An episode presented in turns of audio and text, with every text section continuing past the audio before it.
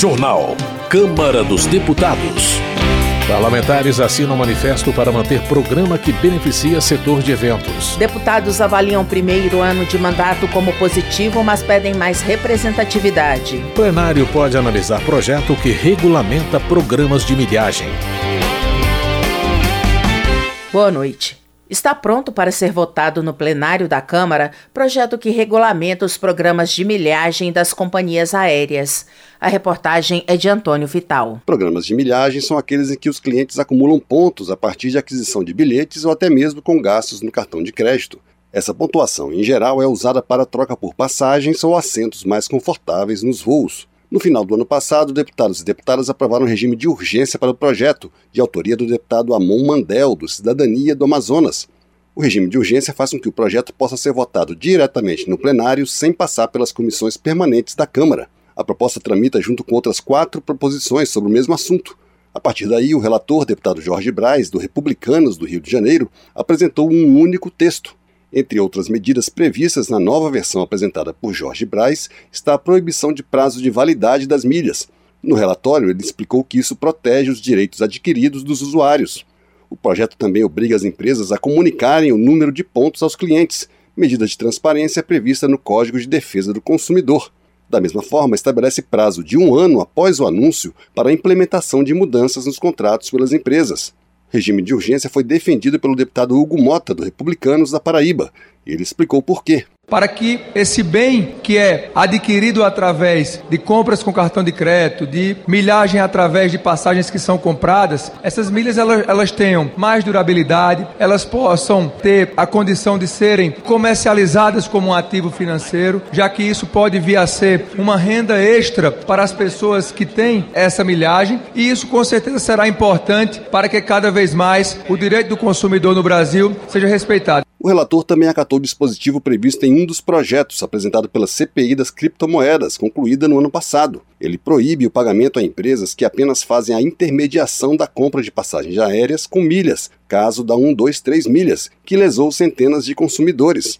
A proposta original de um dos projetos era proibir a comercialização de milhas para terceiros, mas esse tópico foi retirado do texto final, o que agradou quem era contra a proposta, como explicou a deputada Bia Kisses, do PL do Distrito Federal. Porque o projeto, como estava antes, proibia a negociação de milhas com terceiros. Porém, agora que essa objeção, esse obstáculo foi retirado do projeto, a gente entende que o projeto é benéfico e que visa a sanar problemas como o que a população brasileira está sofrendo com relação ao que aconteceu com o 1, duas, três milhas. Essa coisa de você vender uma passagem, uma promessa de passagem futuramente. Tantos brasileiros sofreram com isso. Ainda não há data para a votação do projeto que regulamenta os programas de milhagem.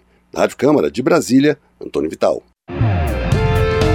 Economia. Mendonça Filho, do União de Pernambuco, apresentou proposta que estabelece a necessidade de autorização do Congresso para empréstimos de bancos públicos controlados pela União a estados estrangeiros. Na visão do parlamentar, os interesses da população devem ser a prioridade da utilização dos recursos públicos.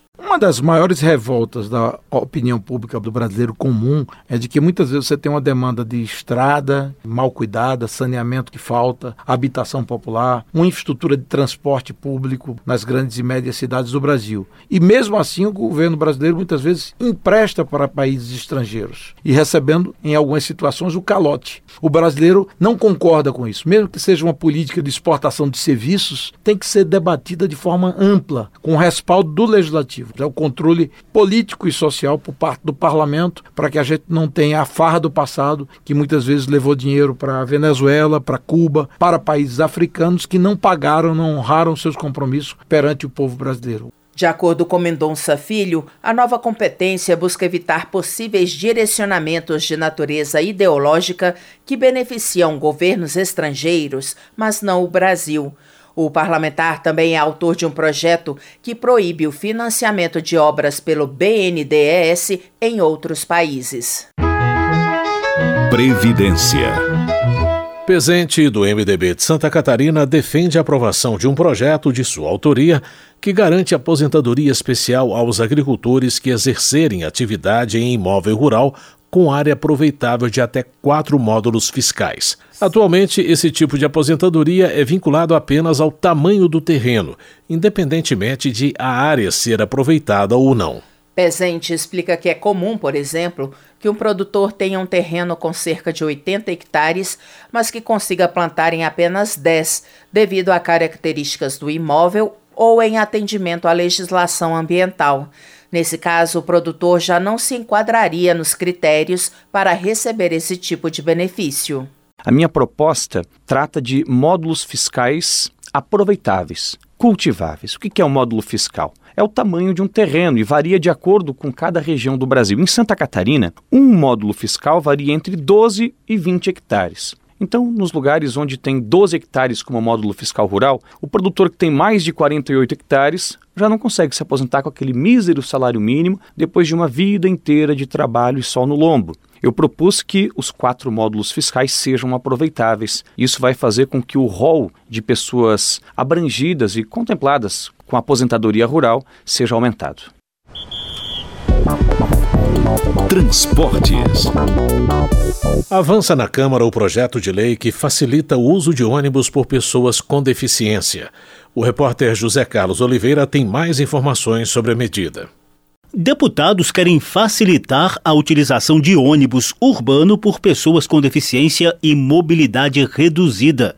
É prevista, por exemplo, a possibilidade de embarque e desembarque fora do ponto.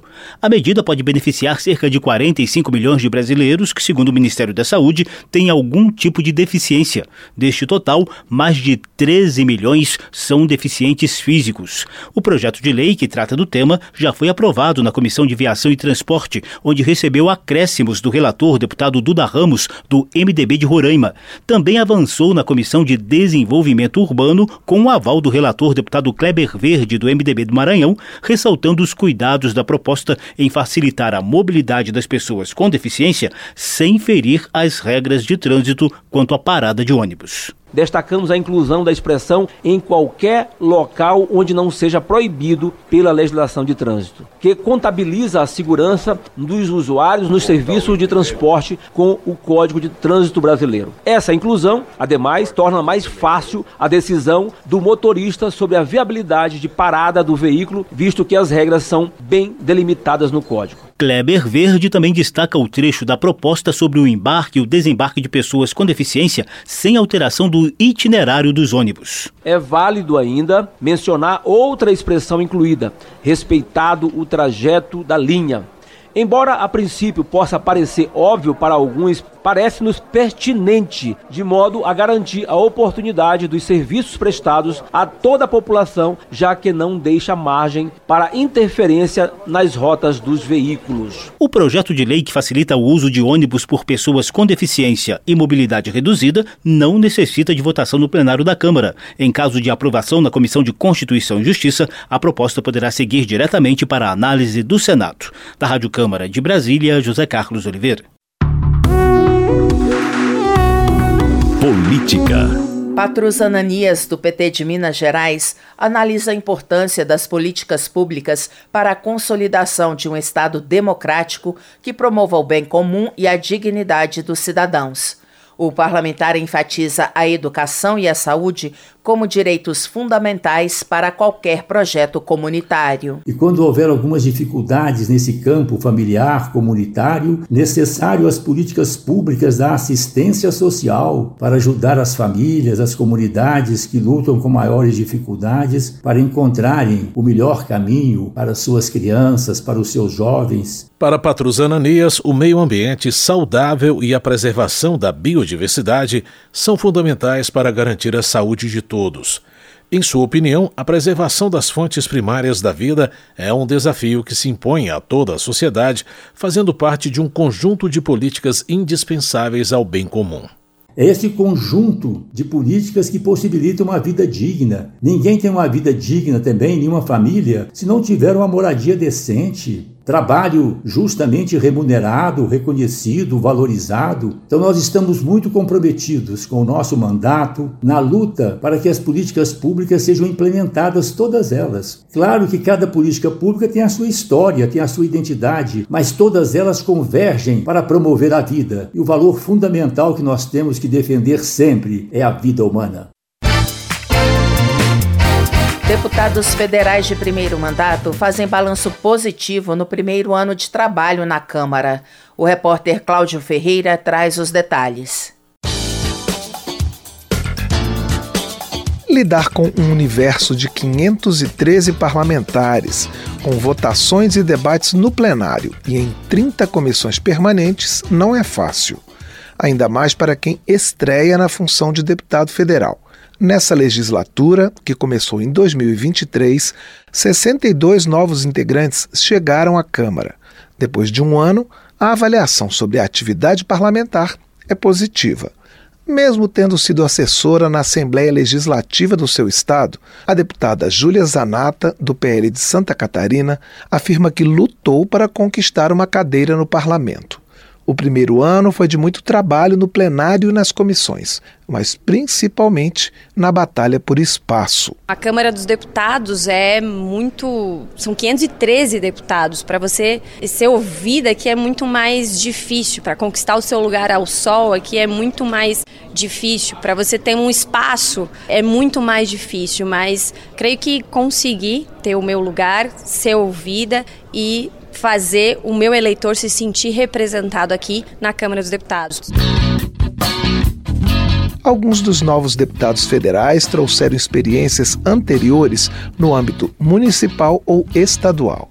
É o caso de Tarcísio Mota, do PSOL do Rio de Janeiro, que foi vereador durante seis anos, mas se deparou com uma atividade em escala nacional, com muita coisa acontecendo ao mesmo tempo na Câmara. Os eleitores, os movimentos sociais, as lutas que a gente quer representar estão no território, sobretudo do Rio de Janeiro, enquanto nossa atuação está em Brasília. Isso é um desafio, conciliar as diversas agendas para não deixar nenhum furo em Brasília nas atividades que precisam e, ao mesmo tempo, atender aos movimentos e as lutas sociais do Rio de Janeiro. O deputado Capitão Alden, do PL da Bahia, avalia 2023 como um ano de trabalho e reconhecimento.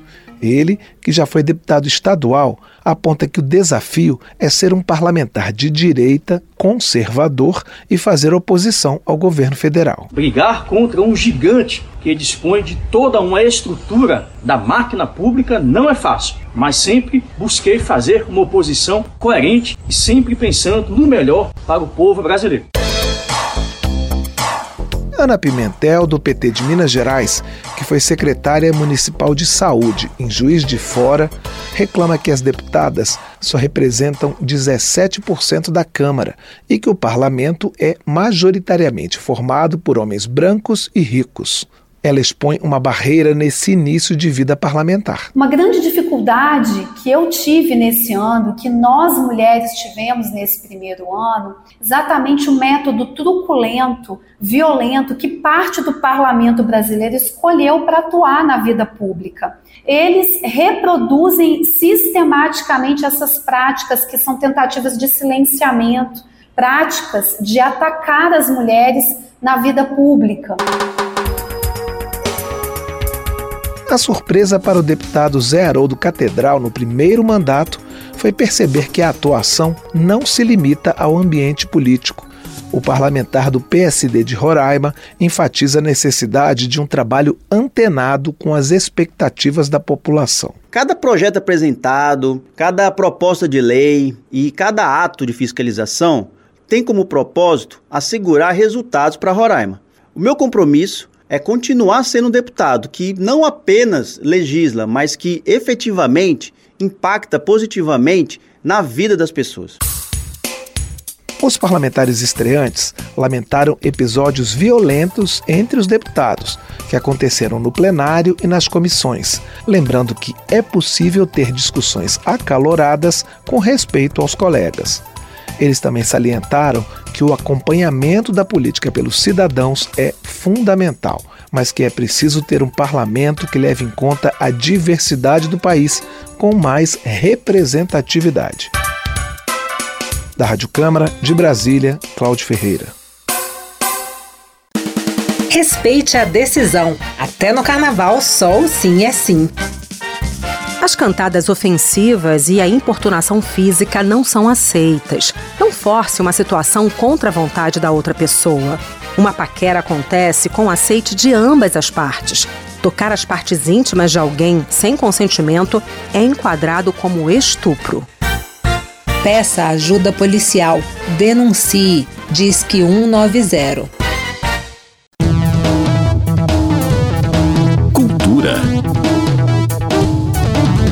Deputados assinam manifesto pela manutenção de programa que beneficia o setor de eventos. A repórter Paula Moraes acompanhou o protesto em favor do Perse. Mais de 300 deputados e senadores assinaram um manifesto pedindo ao governo a manutenção do programa emergencial de retomada do setor de eventos PERSE.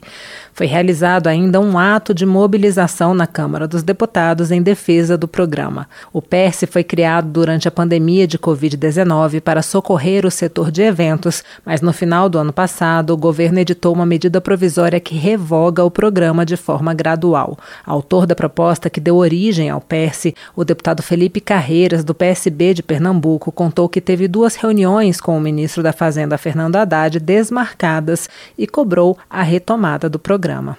Não tem nenhuma remarcação, como foi uma decisão do ministro, desmarcar duas vezes. Para mim, não ligou. Estamos ainda à disposição, querendo dialogar.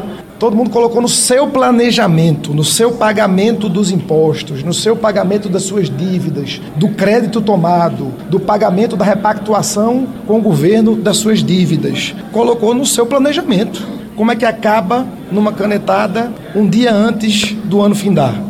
Sobre denúncias de fraudes no programa, Carreiras afirmou que, se for o caso, há de se investigar a empresa suspeita, mas isso não pode afetar o programa. Como exemplo, ele citou denúncias contra o programa Minha Casa Minha Vida, que não por isso servem para acabar com o programa de moradia do governo. A mesma MP que revoga o PERSE também prevê a reoneração de 17 setores da economia beneficiados pela desoneração da folha de pagamentos. Nesse caso, eles pagam tributo sobre o faturamento e não sobre a folha, o que beneficia em especial quem tem muita mão de obra. 17 frentes parlamentares assinaram um documento pedindo que essa medida seja devolvida ao Executivo pelo presidente do Congresso, senador Rodrigo Pacheco, ou colocada em votação pelo presidente da Câmara, deputado Arthur Lira, para ser rejeitada.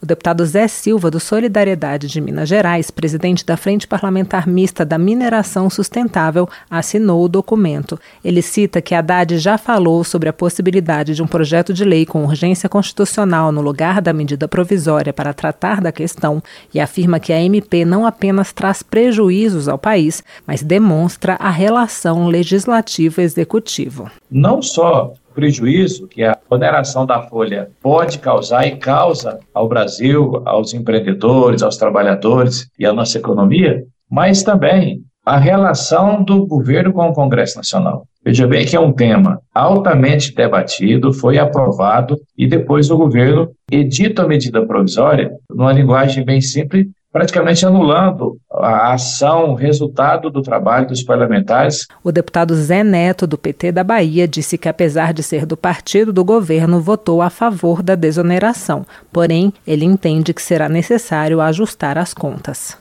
O governo precisa arrecadar, precisa arrecadar para ter dinheiro para emenda, precisa arrecadar para manter as políticas públicas, precisa arrecadar para não ter problema com a educação, com a saúde, e o governo tomou algumas medidas. E essas medidas não são definitivas também, são medidas postas na mesa. E agora a gente vai retomar esse debate para alinhar essas situações todas. Zé Neto acredita que em reuniões realizadas na semana depois do carnaval, uma solução poderá ser encontrada por parlamentares e pelo executivo. Da Rádio Câmara de Brasília, Paula Moraes. Termina aqui o jornal Câmara dos Deputados com trabalhos técnicos de Everson Urani e apresentação de José Carlos Andrade e Luciana Vieira. Uma boa noite e um bom fim de semana. A Voz do Brasil retorna na segunda-feira. Uma ótima noite e um bom carnaval. Você ouviu A voz do Brasil. Boa noite.